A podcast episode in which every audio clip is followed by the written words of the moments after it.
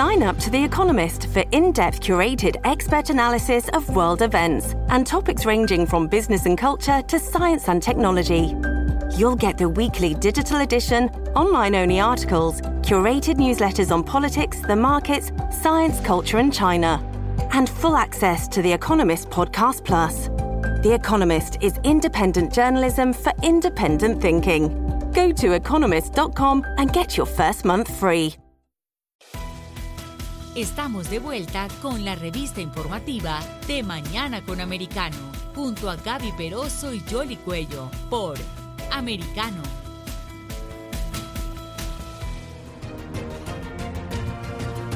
Así es, aquí estamos de regreso con ustedes en De Mañana con Americano y vamos a hablar de otro de los temas que está preocupando muchísimo al ciudadano común y corriente. Dice el que tiene que ver con la economía. Ayer se produjo un desplome de las bolsas aquí en los Estados Unidos eh, y ya ha tenido una repercusión también en los mercados eh, internacionales eh, sobre todo porque hay una serie de factores que están contribuyendo a esto. Pero vamos a conversar con un economista para que él nos ayude a descifrar un poco más todo esto y para qué nos tenemos que preparar a futuro aquí en los Estados Unidos. Se trata de Juan de la Cruz, además de economista, es profesor asociado de Economía y Negocios en Lehman College en Nueva York.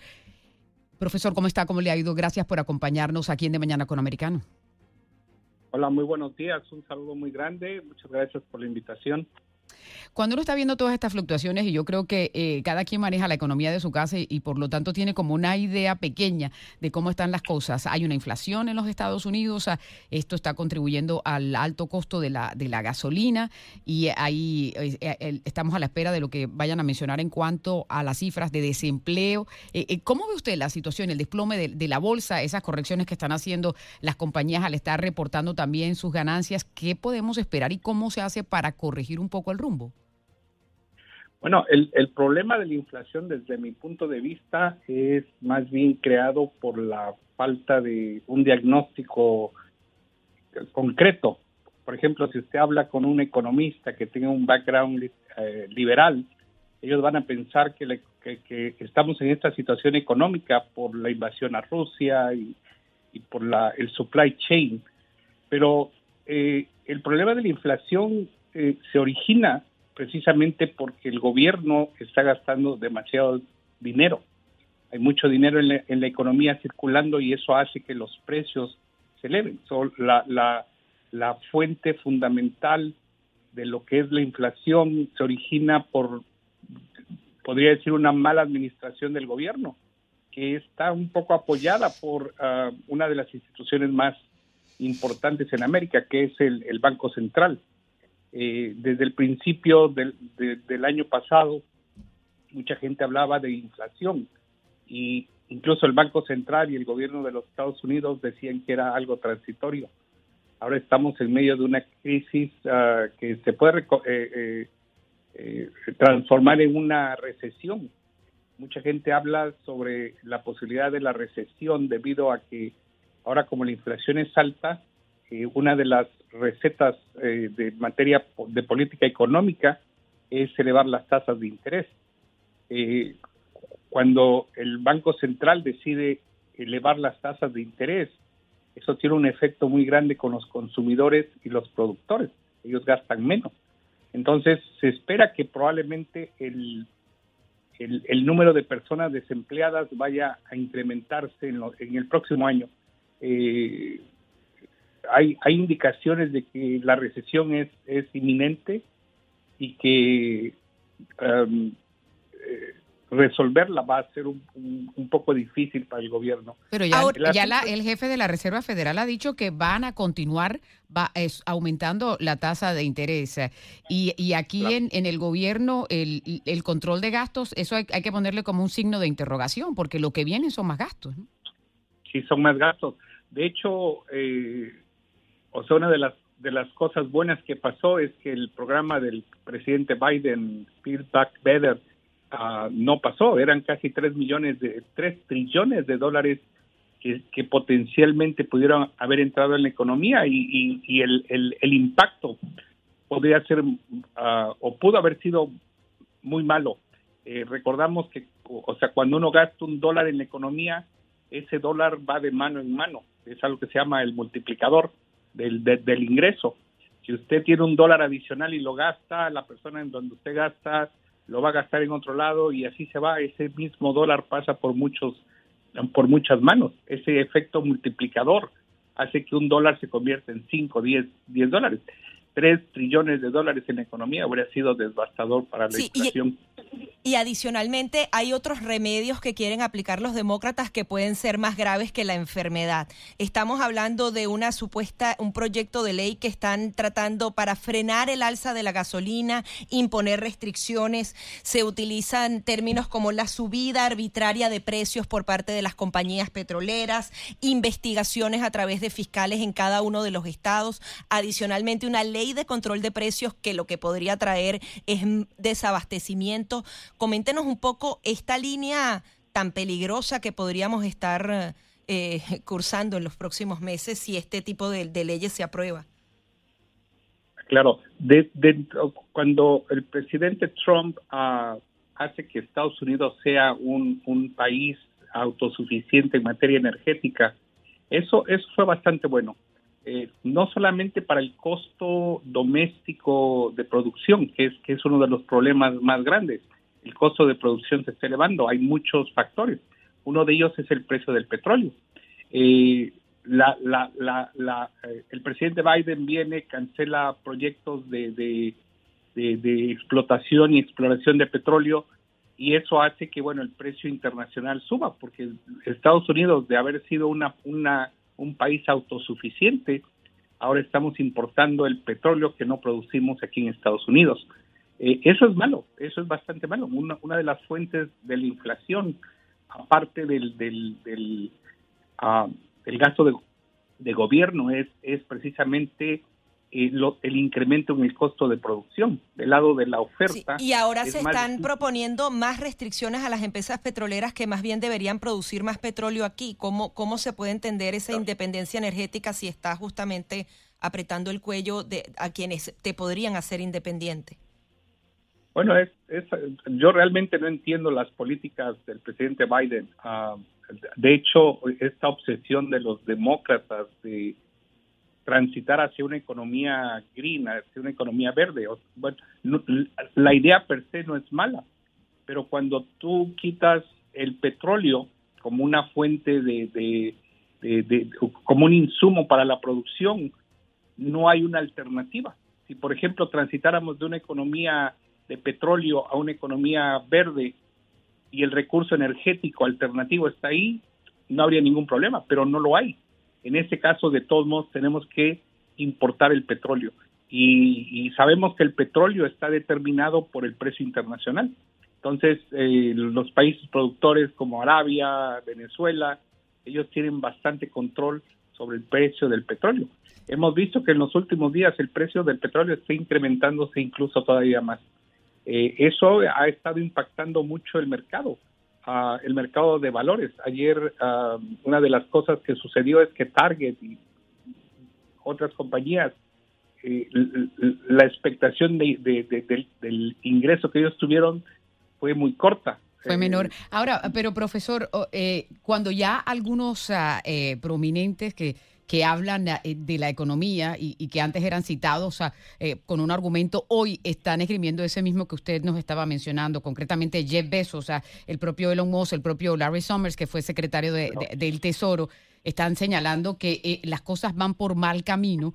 Eh, eh, los correctivos todavía se pueden tomar, es decir, hay que enderezar un poco más esto, entendiendo que de pronto ideológicamente están en la Casa Blanca con, con otra intención. La realidad es que hay que hacer algo, de lo contrario podría poner en aprietos a futuro aún más a la economía de los Estados Unidos. Yo, yo, pienso que una de las soluciones, bueno, el, problema del, de las tasas de interés ayuda a resolver en cierta manera el problema de la inflación, pero creo crea un problema alternativo que es el desempleo. Eso realmente no es bueno. Eh, oí algunos argumentos de algunos ah, republicanos que decían que la mejor manera de salir de esta crisis no es subir precios ni subir impuestos, es todo lo contrario, hacer que el costo de producción de los productores sea menor Eh, alguien mencionaba impuestos bajos para los productores. A mí se me hace interesante y, viable que, o sea, esa, esa podría ser una, una ruta de, que, el, que el gobierno podría usar, pero eh, desafortunadamente el presidente Biden ve diferente, él piensa que la gente, los productores tienen que pagar más eh, y eso, o sea, impacta al consumidor. Mucha gente dice que no, especialmente yo he hablado con, con economistas liberales y, ellos piensan que los eh, la gente tiene que pagar más impuestos. Yo pienso que cuando los gobiernos presiona mucho a las compañías para pagar más impuestos, simplemente se van a otro lado. Ese es el caso de todo el capital que ha salido de Estados Unidos hacia otros lugares como China y Latinoamérica. Eh, es el costo de producción lo que ellos están tratando de evitar. Ahora, y, eh, a, propósito de la China, porque es que se anunció también por parte del eh, asesor de seguridad nacional del presidente eh, Biden que él va a viajar precisamente a Asia y que ahora el foco va a estar relacionado con la China y algunos expertos están señalando que el enemigo número uno de los Estados Unidos desde el punto de vista tanto geopolítico como de crecimiento económico es la China. en ese sentido, ¿qué otra cosa puede hacer Estados Unidos? Claro, teniendo en cuenta que también los chinos tienen su propio problema económico porque están manejando una situación con el COVID que se les ha salido del control y que están en, en una situación de poco crecimiento o cero crecimiento económico. Por el contrario, está como en retroceso la economía china también. Sí, bueno, el, la ventaja de los, de los chinos eh, comparado con, el, con los americanos es que eh, eh, los Estados Unidos tienen una economía de mercado. la economía en China está regulada por el gobierno y está apoyada por el gobierno. el ciclo de de, una depresión sería mucho más corto en China que en Estados Unidos por el, involucramiento del gobierno en la economía. Eh, yo pienso que China es uno de los actores económicos que eh, debería, bueno, el, gobierno de Estados Unidos debería tomar precauciones en el futuro. Eh, muchos economistas piensan que China va a ser el principal productor en unos cuantos años y dejando a los Estados Unidos atrás. yo pienso que una de las soluciones sería incentivar más la producción de productos en Estados Unidos, lo que llaman America First y el, America First Policy. Ahora, muy brevemente, el... dólar versus la, moneda asiática, el dólar se ha fortalecido con estas últimas medidas de la Reserva Federal.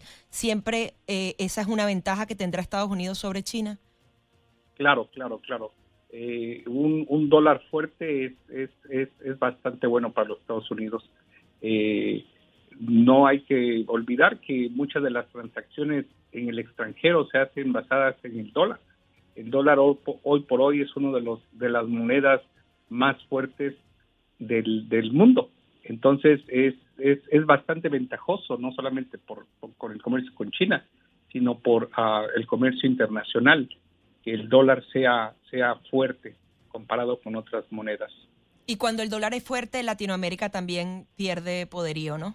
Eso también nos pasa. Claro, claro.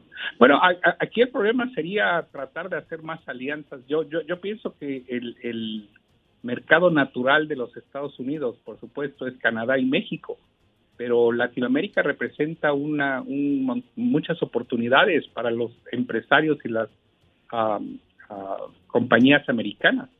Eh, por supuesto, China, eh, con 1.4 billones de personas, es el mercado más uh, eh, deseado por ah, las compañías. Y eso ha hecho que haya muchas ah, mm, eh, empresarios americanos le den más ah, prioridad al mercado de China que al mercado de los Estados Unidos. Mm. Eh, eso siento que es detrimental para la, la, economía americana y nos pone atrás de lo que sería continuar con, los Estados Unidos como una potencia mundial, eh, no solo en materia económica, pero también en, cuestiones de tecnología y en cuestiones de, de, estándares de vida. De liderazgo también a futuro y hay que estar pendientes de lo que pueda suceder con Taiwán, ¿no? Que hay pronósticos, o sea, que los chinos quieren actuar y, después de lo que ha estado pasando con Rusia y Ucrania, eh, seguro que ellos están tomando nota. Eh, pues profesor, eh, ha sido un placer conversar con usted y estaremos ah, analizando seguramente más adelante todos estos temas porque como mencionábamos, los pronósticos hasta ahora no son muy alentadores, sigue subiendo el precio de la gasolina y algunos están pronosticando recesión aquí en los Estados Unidos. Muchas gracias por acompañarnos. Un placer. Es Juan de la Cruz, economista y profesor asociado de Economía y de Negocios del Lehman College en Nueva York, en Mañana con Americano.